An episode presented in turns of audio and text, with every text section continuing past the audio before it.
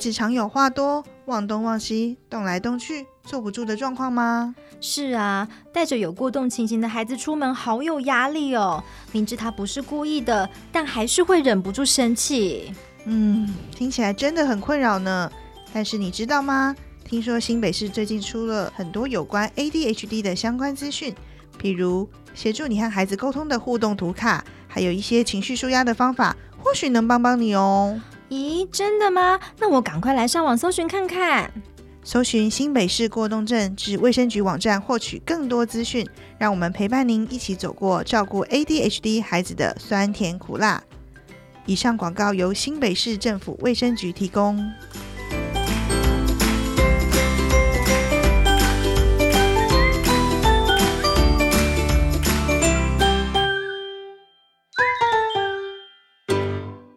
欢迎收听周末放轻松，我是不放过任何周末，走到哪玩到哪的主持人康妮。我是跟着康妮走到哪玩到哪的 Mini。哎，Mini，今天要来聊聊手足跟独生子女的话题。先问你一下，你本来就是想生两个小孩吗？对呀，就是在我自己设定当中的。我本来就想生两个，但是生男生女其实我没有什么特别的想法，这什么组合都好。但我确实是生完两个女儿之后，我看到那些两个男孩的家庭，我就是深感同情，我是深感崇拜。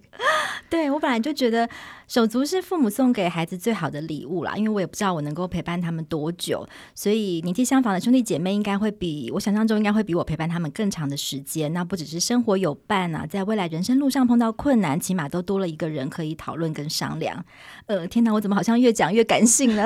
哎、这我蛮有感触的。之前我公公心脏开刀，然后我公公和他两个妹妹就是很快可以商量说，哎、手术的细节啊，选哪一种心脏支架，然后安排轮班照护这些。反倒是我婆婆就在旁边啊，你们都排好了，那那我就回家休息了。但我觉得在这种重大时刻有手足可以商量的时候，要回诊要陪伴啊，那可以轮流。那如果想象中如如果只有一个子女哦，嗯、那其实各种压力应该就会都会蛮大的。嗯，不过只要有兄弟姐妹，平常你们家应该是蛮热闹的吧？当然啊，而且很多朋友看到我们家是两个女儿哦，好像看他们文文静静的。他们最常就会问我说：“你们家两个姐妹平常会不会吵架？”哎，当然是会吵啊，哪有不吵的？对啊，而且我在家里也是经常是这个告状啊，然后那个在哭啊，然后经常就是要花上半天在排解手足纷争，好吗？哎哎哎，你你这是甜蜜的附和好吗？我们家只有一个女儿吼，虽然就没有这种手足纷争要排解，可是也就没有手足可以互相陪伴、互相陪玩。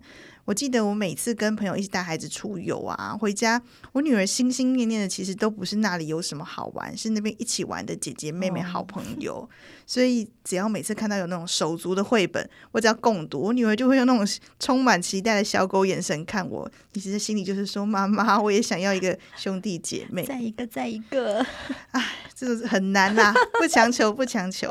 对啊，举凡妈妈的各种育儿难题，有搬出绘本真的很好用哦。我自己在怀二宝的时候，哎，其实我那时候很聪明哦，我那时候有小心机，我那时候就开始在用绘本在帮小的做关系，先帮他跟姐姐打好关系。对对对对，我记得那时候我带姐姐看的那个绘本，我印象很深刻，叫《肚脐的洞洞》。那是一本很可爱的绘本哦，书的封面就是一个肚子里的宝宝，然后他头朝下，然后那本书就在讲说，就是宝宝肚子里的宝宝会透过斗宅看外面的世界，嗯、然后看出来的世界都是颠倒的，哎，好可爱啊。对，然后那时候姐姐就会一直摸着我的肚子，然后对我的肚脐就非常有兴趣，也对于我肚子里面的那个美眉非常感到有兴趣。我那时候就觉得，那时候就是希望帮美眉先打好关系这样子。今天除了谈手足啊，或是我们如果等一下带到独生子女，我们也请到一位教养专家，这位专家同时也是一位很懂孩子心的妈妈，让我们欢迎智商心理师之莹。希望今天之莹可以一起来聊聊跟我们常见的手足问题。我们请知莹先跟听众朋友们打声招呼。Hello，大家好，嗨，康妮跟 Mini，你们好。Hello，知莹也是两个小孩的妈妈嘛，对不对？而且很小，一个是三岁多。您跟我们讲一下两个小孩多大？一位三岁两个月，一位四岁半。两个差的非常的近，哦、好近、哦，差一岁三个月，所以现在是处于比较辛苦的状态，对不对？是的，对啊，我那时候也在想说，两个那时候也是烦恼好久，就到底要隔多，多少？对，想生两个，但不知道要隔多久生哦。我不晓得你有没有这个困扰？那个时候有啊，而且也会觉得他们那么近，然后老大到底能不能做好所谓的准备？然后迎接老二的到来。所以那时候读绘本，他也是有听没有懂，反正他一岁三个月就突然一个弟弟蹦出来，对，然后要他去送他礼物，他也是很尴尬，想说嗯，这是什么礼物？就是一切都很未知，对。也跟我的历程有点接近哎，你也是有先准备一个小礼物要给弟弟妹妹，对不对？给小的哦，你看我们当这种二宝妈都有这种。都要先做好准备，这样子。那你自己怎么观察呢？就是虽然我们常会说，会吵会闹才是兄弟或姐妹嘛。那尤其是像你这个年纪这么接近哦，年纪差不多的手足，印象中大概都是要打打闹闹，在不同阶段。那这样手足之间，就以你心理师的角度啦，会观察到最常会引发争吵的都是什么样的原因啊？嗯，最主要可能抢玩具，或者是呃，其中一个人他可能玩了积木嘛，然后把它给堆起来，嗯、另外一个把它破坏掉，或是玩拼图，然后另外一个就把它给破坏掉，或者把它踩过去，然后就拼图就毁掉了。所以大多数是找小的那个，他可能会去破坏老大的东西，或者是老大他就是要念绘本给小的听，然后小的不不不好好坐着，他就很崩溃，逼着小的一定要坐在那里。好有画面，老师这样，所以表示两个小小孩，因为年纪都还太小了，还不晓得怎么一起玩嘛，是是这样的概念吗？嗯，所以在他们很小的时候，比如说那时候在喂奶，因为我是亲喂嘛，可是我又不想要让老大有感觉，好像我的时间或者我整个人就是要扒在弟弟的旁边嘛，就是要亲喂他。嗯、那那时候我就会一边亲喂，然后一边跟姐姐聊天。疯狂的聊天，就是他在玩什么，我就会回应他；然后他在看书，我也会回应他，要讲书给他听，就是完全不顾那个奶头被咬着，然后感觉很痛，就是搏生命在陪他，搏生命，就一定要让那个老大不会觉得说，因为多了一个小只的，然后妈妈的爱就就转移了，对不对？就那时候会有点刻意的想要让。弟弟变成一个寄生虫的概念，然后就寄生在你身上，就是让姐姐感觉被剥夺感没有这么的强烈。可能他在听故事的时候，一边在想故事的内容，就有点忘记妈妈身边有这么大只的寄生虫，妈妈必须要躺在那，就是蛮刻意的做做到这件事情。哇塞，看起来是你现在，你现在是不是觉得自己生一个 还挺不错的？康妮、欸、默默的点头，就是哎，其实我生一个的好处就是他真的百分之百享有，而且现在。呃，我想大家如果生一个比较多的话，真的是百分之百享有外公外婆、爷爷奶奶、爸爸妈妈全部关注哎、好，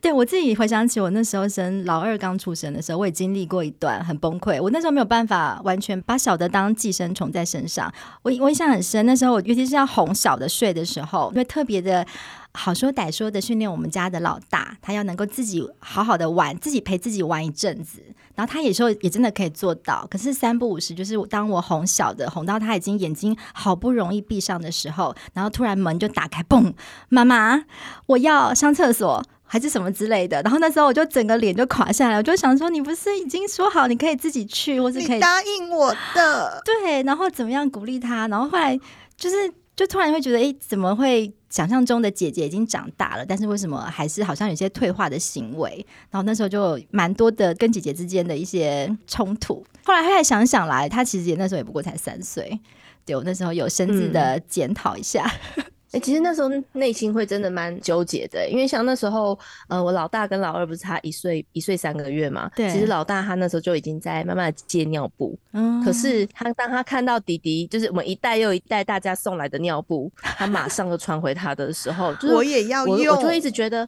对我就会一直觉得，哇，我因为生老二影响到你的发展的进程，就是你明明就已经要戒尿布，你怎么还会再把它给扒回来继续穿的时候？我就觉得对他会有一些影响，我觉得那时候其实内心好好纠结哦。对、嗯、我我我非常可以理解，我觉得那时候老大有一点退化，而且那时候我觉得妈妈啦，我自己那时候对老大的期待也会稍微高一点，因为觉得你已经是姐姐了，嗯、然后你应该是更长大，可以，可以再做多做一些什么。但后来才发现，哎、欸，其实他其实那时候是正需要妈妈的时候。嗯，好啦，但他现在已经走过来了，他现在非常的好，成功的戒了尿布。对，好，那不晓得建议，就是尤其对于那种本身是独生子女的小孩来讲，刚刚讲到他本来可以独享爸妈很多的关注嘛，那现在对于一个新生命的到来，他可能得被迫学习长大啊、分享啊、礼让这等等啦。我觉得这时候家长，你刚刚说心里很纠结，那你自己会建议怎么做呢？或是要怎么样让这些哥哥姐姐心里能够比较平衡，然后觉得自己仍然是被爸爸妈妈爱着，然后甚至还可以，我觉得更厉害的妈妈是可以把这个老大当做个小帮手，可以让他对训练他来照顾弟弟妹妹。我不晓得你有没有些什么好方法？嗯，我自己的做法是，就是有点倒过来，是我没有要求姐姐要成为小帮手，哦，因为我那时候觉得他们刚好也年纪离得很近，嗯，然后一方面我觉得就是去回应他，他们其实小孩看小孩。好，蛮特别的是，他们就是觉得另外这个生命也是小孩，就是也是跟他一样，他们不会觉得说，呃，像你的可能差了三岁，所以他会体感上真的觉得我会跑，可他不会跑。嗯，然后但是在我的那个经验里面，在两个孩子这么近的时候，他们两个有点觉得我们还是同学，我们并没有觉得你好像比我厉害很多，或是你只是比较会讲话，然后但另外一个比较会抢我东西，就是还在一个有点同年龄的的竞争。对对，所以我那时候就是唯一有坚持的，就是我不要求姐姐当姐姐，因为我觉得她一旦其实她眼睛看出去，她也知道这个小的比她小，可是她就是某一个部分可能会吃味。他说可能爸爸妈妈必须要为了他把时间都霸占在要帮他换尿布啊，要抱着他，然后要呃要为他服务。所以比如说那时候姐姐就要求要抱嘛，啊小的也要抱，大的也要抱，我就两个都一起抱。哇，怎么抱？跟他拼了，对，就两个一起抱，然后就二十公斤在身上，对，可能你的就更差更多，就是会有三十公斤之类的，就是让他感觉好像妈妈还在，可是妈妈手快要断掉了，然后我就跟他说，可是妈妈手快要断掉了，这样我可能下一次都没办法再抱你。然后老大就自己想一想，发现好像有点道理，他就说，那我留着下次抱。我说可以，下次就是抱你一个人之类的，就是。对，那那如果姐姐对我就没有要求她是小帮手，因为他们两个真的离得很近的这种情况，我觉得姐姐那个不平衡，我要处理她情绪又更久。对，就她可能会觉得说那个弟弟有什么了不起，所以我他在弟弟在肚子里面的时候，我就一直跟他暗示明示说，有一个人要来找你了，他是你的帮手，他会跟你商量很多事情。然后他就会觉得，嗯，那是什么？我说就像一个同学，比你还小的同学，他来找你了。然后等弟弟出生之后啊，他又会觉得哪有这么弱的帮手？就是他躺整天都躺在那里，不会起来陪我玩。然后他就会很想要抓他起来陪他玩。然后后来啊，我就会赋予姐姐一些权利，例如说弟弟就会跟姐姐抢摇摇马，或是抢积木。嗯。然后我就会跟姐姐说：“我教你，因为你是一个很有影响力的人，你玩的东西他都好想玩，所以他才会跟你抢。”嗯，那呢，你就去这，他如果来跟你抢，你就去玩另外一个，然后玩另外一个，你就跟他讲，弟弟，这个好好玩哦，哦，这是全世界最好玩的，然后他就会去抢那一个，你再把自己的拿回来。如何治弟弟？有有有有了解我意思哦，就是要赶快把另外一个对，然后弟弟抢 A 商品的时候，我就请姐姐赶快去拿 B 商品，然后疯狂的行销给弟弟，这个好好玩哦，然后把 B 商品给销售出去之后，他再把 A 商品拿回来玩。小的永远都是大的手上的那个好玩，这个定律不知道为什么哈。对，然后那我也让他们注意到，他们其实是有两个东西可以玩，不是只有一个，他们不需要为了抢那一个。而两个那边推来推去，或者是其实有点危险嘛。就是老大可能把老二推倒的时候，我们那个心都会纠结一下，就是那个话都直接从嘴巴喷出来骂他。那避免这样的情况发生，所以呢，我就赶快教姐姐一些奇怪的方法，让她 就是说你你太有影响力了。你看你喜欢玩的，大家都好喜欢，嗯，然后就是一个这么有影响力的姐姐，所以弟弟他都觉得哇，跟着你走。结果弟弟他后来也会发现，哎，好像。他其实都只听他姐的哦，所以我其实不用跟姐姐讲，你要当我的小帮手，你要这样让妈妈轻松一点，或者是哎、欸，你这当妈妈的班长什么就比较不用。其实姐姐她就已经被赋能那个权利，然后他就会当我们弟弟管不动，像弟弟现在是三岁，不要不要两三岁那种不要不要阶段啊，姐姐就会帮忙讲。帮忙讲话，说妈妈跟你讲的意思其实是什么？然后说你要听话，我跟你讲，你走出来就好了。对，然后这是弟弟比较听姐姐的。对啊，就有些时候他们两个小朋友之间有自己沟通的方式，不是大人可以理解的。像我们家有时候也是小孩小的在闹的时候，其实我没有特别训练老大一定要怎么样去照顾妹妹，但是他们之间有时候。老大有时候会看妈妈没有方法，他会很得意，想说用他的方法成功，拿来跟我炫耀。他就会，他就会，嗯、就是用他的方法去逗妹妹笑。因为他们有时候自己一个咕叽咕叽或什么，妹妹就会笑，然后你妈妈在那边搞半天，其实都没有用。但是小的他就会跳出来，然后就用他的方法，然后很得意来跟你说：“你看，妈妈还是我比你厉害。”这样子，你们家真的是天使姐姐啦！但我还很认同刚刚志颖讲的，就是当弟弟妹妹出生的时候，不要太快，或者是去逼着老大要赶快去当。哥哥或姐姐这件事情，我那时候确实，那大人的那个心理啦，我觉得我那时候做的确实不是不是那么好。但后来我后来慢慢发现了这一点之后，我后来是刚刚讲说要陪睡嘛，陪睡的时候，我是我那时候邀请老大一起进到房间，然后那时候的方法是给他一个娃娃，就是我在哄真的妹妹。嗯然后要哄那个娃娃吗？对，然后就让他感觉让他也是一个小妈妈，就是我们现在各自有各自的任务哦。然后你不可以发出声音哦，因为其实你只要一有声音，就是两个宝宝都没有办法睡。然后就用玩的方式让他就陪着我，嗯、就是你现在也跟我妈妈一样，我们现在都有一个任务。然后你要哄你身你手上的那个娃娃睡觉，然后我要哄妹妹睡觉。就就是那时候就不是用那么严肃，就严格要求他一定要怎样怎样的方式。后来还真的他就有比较能够接受。这真的是好方法哎，就是我不晓得呀，就是有些时候都太大，大人都太急了，可能那时候自己妈妈身心的状况也会觉得哦很烦，我要赶快的去让小的各种的身体的状况或者什么照顾好，那时候其实就会比较急啦，有些时候是这样。对啊，我觉得哎，这样蛮多好方法。如果 现在正处于这种生了二宝很焦虑的那个妈妈，我们提供你一些一些经验的分享，哦希望大家可以赶快度过这个手足之间的这个这个很争宠期。对对对对，可这争宠期没有那么短啊，一路到现在都还是，我觉得。觉得 Mini 其实你提到一个蛮好的方法，嗯，就是找假想敌，就是例如说他可能有一个娃娃可以哄睡，然后像之前他们两个如果在跟我争吵说，他说哦那个弟弟都想睡你旁边，可是我也想要睡你旁边，嗯，然后我就会故意跟他举说，所以弟弟睡一边，你睡一边，妈妈刚好两边。那如果妈妈有第三个小孩怎么办？然后他就说，那你就用脚一脚把他踢飞，踢到外太空。我说对，那所以我们三个一起把他踢飞，然后他们就突然觉得。有两个刚刚好，总比三个好。他们对，没错。而且他们之前如果在饭桌上不吃饭，然后就是我一个我就好好说歹说，然后一个喂过一个。我那时候就觉得哇，两岁跟一岁两个都不吃饭，实在还蛮烦的。然后我就故意喂旁边的空气，我就说来啊、嗯，来第三个，我就说第三个、第四个、第五个，来啊啊啊！他们就说你在喂谁？我说我在喂第三个、第四个、第五个孩子。然后他们就说那是谁？然后我就说，就是呃，小明、阿花、呃，阿玉啊。然后他们就说，那个是谁？我们要抢，他们不可以抢我们的食物。我说，那你要赶快吃，他们才不会抢你的食物。哦、挺可爱的啊。对呀、啊，对这假想敌这招还不错哎。对，我觉得妈妈要有创意，就是先不要急。你到，你不要到时候真的有老三、老四、老五哦，就会一起踢飞他。对，一起踢飞。哎，但是这样讲起来哦，其实换个心情，或是哎找到方法之后，家里有手足，其实蛮热闹的，也可以呃，其实其实家里多了蛮多趣味的事情。哎，但是那换个方式想，例如说在家里有手足的小孩，在家里不管是抢玩具啊、吵架，感觉好像都有一些练习哦，就是很多的机会可以练习。哎，那像康妮这样，家里就是只有一个小孩，好像会不会比较吃亏？在家里都没有练习的机会，因为没有人可以跟他抢东西啊，或者是练习怎么吵架，好像都没有，对不对？我不晓得说康妮，你觉得会不会有这种困扰或担心？哎，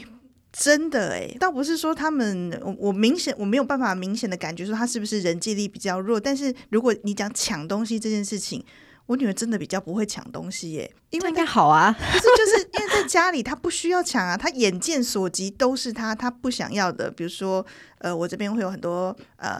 呃同事啊、阿姨啊什么给她的恩典牌玩具，所以她的玩具真的非常非常的多，她还会分说、嗯、哦，妈妈这个最近我已经不玩了，你可以再拿去送给，比如说我们同事的小孩，他认识的弟弟妹妹，所以她对于资源这件事情，她真的是。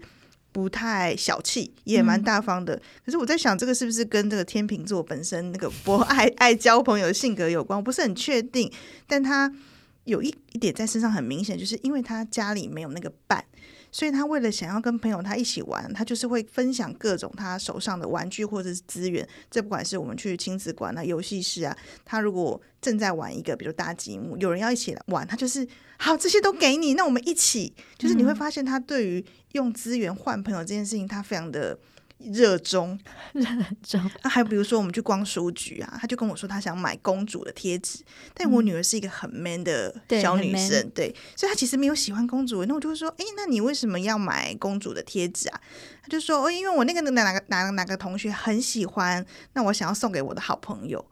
当然，贴纸不是什么很贵的东西，但是我有时候也会不知道说，哎，这到底要怎么拿捏啊？总不能我们出门让他买东西给他的好朋友吧？所以我也想要问志颖啊，就是说独生子女对于这种同侪，是不是会比家里有手足的孩子更加依赖？我自己觉得我我女儿目前有这个倾向。那像刚刚说的啊，我也很害怕她用养成这种用物质去交换友谊的习惯，有没有什么方式或者机会可以让她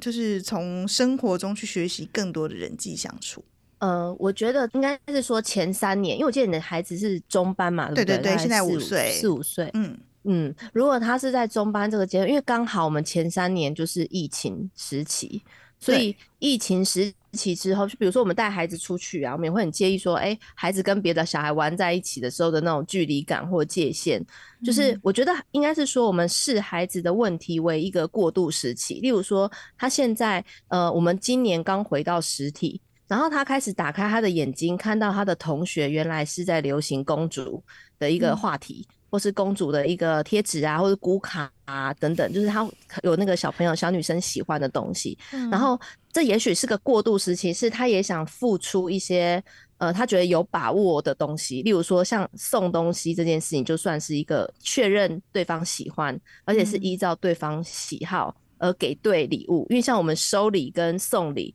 其实你对别人要有某一种观察，你才会送对礼跟收对礼，是、嗯、就是。就是对，所以我觉得未尝不能把他的这个行为去视为一个过渡的时期，因为从我们从呃线上到实体到戴口罩到现在不戴口罩，嗯，其实孩子彼此之间的观察跟互动，其实都有很大的受到蛮大的影响的，所以我觉得可以观察这个时期的长短，也许他现在需要用这样子的方式，也刚好送对你，他看到别人的孩子是开心的那种样子，他也觉得，哎、欸，我好像有获得一个这样子的朋友，对，然后再看看他们有没有一些延续性的话题，我觉得这倒是可以观察的，嗯、就是说孩子跟孩子之间有没有一个延续性的话题，例如说我们喜欢共同的卡通啊，例如说都喜欢玻璃啊，还是都喜欢其他的卡通。或者是我们都喜欢呃公主，我们也许跟你喜欢的不一样，但是我们能在同一个空间一起拼斗啊，一起拼图啊，我觉得这是可以一起观察的，嗯、就是说持续观察，因为这是一个他暂时出现的行为，所以并不会去定义说，哎、欸，他如果现在这样，他以后会一直都这样。妈妈太担心了，是不是？对 对，就像比如说我送送给 Connie 你一个礼物，那重点是我送了礼物，Connie 你好喜欢哦、喔，嗯、我如果是一直送一直送一直送。然后，但你也会觉得，哎、欸，好像就只是你只是会利用我送礼物嘛。那但是如果我跟你后续有一些育儿的话题啊，其他的话题，我们是出去走走来取代这个送礼的行为，我们觉得我们的情感更加多的交流，跟我们有更多的呃育儿的一个话题的共鸣。那这就不一定之后就会取代掉送礼物的这个起手式了嘛。那所以我觉得可以持续观察下去，也许在孩子的这个中班到大班的一个阶段，他的人际又有一些转移。我觉得反倒是他学习了一个。我开始跟别人有连接，然后最快速连接的一个方法，就是他透过他的观察，所以你可以跟他聊一聊，说，哎，你发现同学喜欢公主啊，跟你喜欢的不一样的时候，呃，你都怎么去处理这件事情？因为可能你喜欢的东西别人不会这么快的接受的时候，你都怎么办？就是五岁的小孩其实可以跟他聊一聊，那我们就会拓展很多人际上的话题。然后如果独生子女，我想到一个是那时候我女儿，因为她出生之后，我不知道弟弟这么快的就来了，所以呢。我那时候一人分饰多角跟他聊天，一人分饰多角是什么意思？是，心理师的专长。例如说，故事熊里面有很多的人物啊，然后或者是呃，就是三只小猪跟大野狼嘛，那大野狼还有他的观点，那三只小猪有他的观点，我就会分三只小猪不同的声音，然后跟他说：“猪大哥好懒惰，好想睡觉。”然后猪二哥啊，看大哥这样子，我也很想这样。然后猪小弟不行，可是这样大野狼来，我们三个都会被吃掉。然后大野狼哇，我出现了，哇，是谁呢？猪大哥很厉害，对，然后他就会说，对，我就会跟他讨论说，那你你比较想要当谁？他就说我想要当猪二哥。我说为什么？他就说因为猪大哥会会先被吃掉，我可以赶快去猪小弟那里之类的。嗯，就是我那时候我大女儿一个人的时候，独生子女。所以他也会觉得他旁边 其实很多朋友，很多伴，很多很多伴都是妈妈化身的这样子。对，所以当你是我生气的时候，我就会变另外一个，因为不是说妈妈就是好皇后跟坏巫婆的组合体嘛。是，嗯。那如果当我生气的时候，我就会变成那个坏巫婆，我说嗯，妈妈变坏巫婆，我现在不高兴的什么什么行为，然后他就会有一点觉得嗯，那个坏巫婆来狂风暴雨，所以他就说，如果妈妈生气。很像狂风暴雨，他就会用一些那个童话里面，别人发展很强哎、欸，女孩就是他们，对他们自己会有，就是自己去沟通。你像比如说，最近我女儿跟我分享一个故事，她说：“妈妈，我跟你分享一个故事，会有点心动，有点心痛的故事。”然后我就觉得哈，有点心动跟有点心痛会是一个怎么样的故事？我就会听她分享。然后她弟弟也会分享一些故事，他说：“妈妈，我要跟你讲一个悲剧哦。”嗯。他就是类似他们俩在语言上，嗯，对。然后我觉得那是一个过渡时期，就是他们在分享他们自己的心情，他们用了一些呃替代的方式，或是当他自己不高兴的时候，他就会变成另外一个人物，然后跟我讲说：“我现在是魔鬼，我现在没有办法好好讲话。”就是类似这样，他们就会去区分那个好孩子跟他是魔鬼的孩子的时候，请妈妈不要太介意的那个样子。然后我觉得也是其中一种情绪调节的一些方法，透过人物去说话。所以也许 Connie 家会出现很多人，对，我其实我们家人是最多的。这样 开发之后，这也是蛮好的方法哦。纵使家里不要想说独生子女好像会比较冷清孤单，害怕什么他们。交朋友的问题，其实妈妈你可以扮演很多的角色跟情境，他其实我来试试，家里其实会更热闹。而且刚刚讲到那个小朋小小朋友的那个送礼物，我觉得刚刚志颖讲的很好，那也是一种观察的一些方式，或者是他们在这个年纪啦，我觉得尤其是比较小小小孩，我看他们交朋友的方式，我们家这个咕卡在我们家也是非常流行的，好一段日子，所以你们也在送这个吗？小朋友他们会自己做，然后送给他喜欢的朋友，然后根据不同刚刚讲的观察，会根据不同的朋友的喜好去贴。不同的贴纸，那我觉得这是他们小小朋友们交朋友的方式，也是另一种，对啊，对一种练习啦，对啊。好，谢谢两位，我感觉轻松多了，不要想太多，这样不要太紧张。好哦，那刚刚讲到手足绘本哦，最近这几天下六月出版的这一系列童年的点点滴滴经典绘本集哦，里面都是非常多大家耳熟能详的经典绘本哦，包括佳佳的妹妹不见了，佳佳的妹妹生病了，哎，怎么都是佳佳？好，非常 耳熟能详的佳佳，还有带我去买第一次上街买东西，今天是什么日子哦？这几本都是林明子老师非常经典的绘本哦。哎，不想说康宁，你有没有念过这几本绘本给你们家的宝贝听呢？有，我读过其中两本，我读过第一次。上街买东西和带我去买两本给我女儿听，因为我觉得尤其是第一次上街买东西里面呢，我记得那个女儿呃女主角小慧好像是五岁，那种小女孩什么都说我会我会，我要当妈妈小帮手的状态，跟我女儿现在真的超级像，读起来她就很有身临其境的感觉。我记得那天她说她要帮忙洗菜，我就说好啊，那你一起来帮忙，结果。妈妈在厨房一忙，我一顺手就把菜洗完。她从客厅兴奋跑过来，发现菜已经没菜可洗的时候，她整个脸垮下来，整个人很失望。还好厨房工作很多，还有其他的工作可以派给她，她就不跟我计较。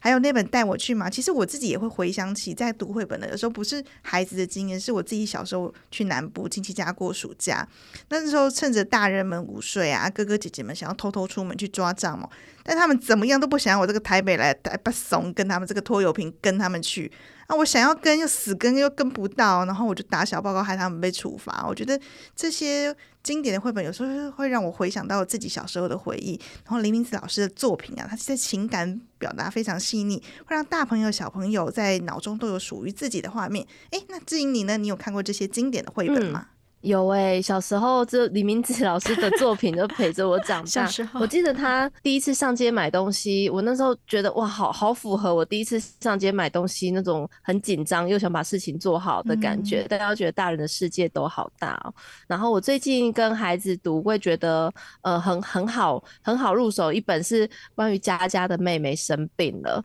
因为他弟弟刚好刚去住院回来。然后一住就是住个五天呐、所以就是当弟弟不在身边，然后妈妈又是要照顾弟弟的时候的那种姐姐的心情，其实也是感觉很孤单、很落寞，然后也担心妹妹，但又觉得家里面没大人，我该怎么办？会不会妈妈跟弟弟都不会回来的那种心情，其实好忐忑哦。我就能想象，如果之前疫情时期大家是又要快塞什么才有办法去住院的时候，应该又更紧绷。如果要看那个弟弟一眼。可能又更困难的时候，嗯，然后就觉得他的那种整个起伏的心情被这个绘本给说说到，就觉得哇，这是还还好有这样的一个读物可以陪着小孩度过这些感他感觉黑暗的时刻，哎。没错，没错，这些经典绘本不只是对呃我们这个年代，诶，这个年纪应该差不多吧？差不多，爸爸妈妈也大家都是差不多，是很怀念的经典哦。尤其由我们再来讲给我们的小孩子听哦，那又更有感觉哦。尤其是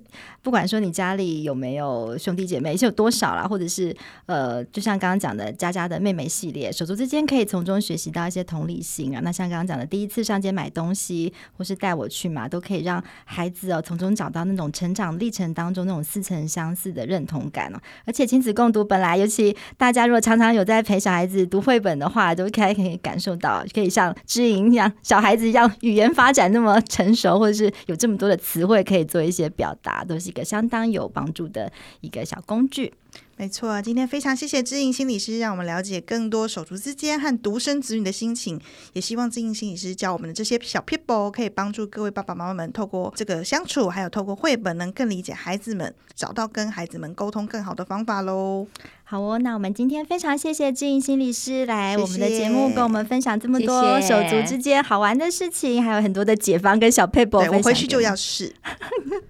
好哦，亲子天下 Podcast 周一到周六谈教育聊生活，开启美好新关系。欢迎订阅收听 Apple Podcast 和 Spotify，别忘了给我们五星赞一下。也欢迎大家在许愿池留言许愿，告诉我们你想听的主题。我们大家下次再见喽，静音拜拜，拜拜，拜拜。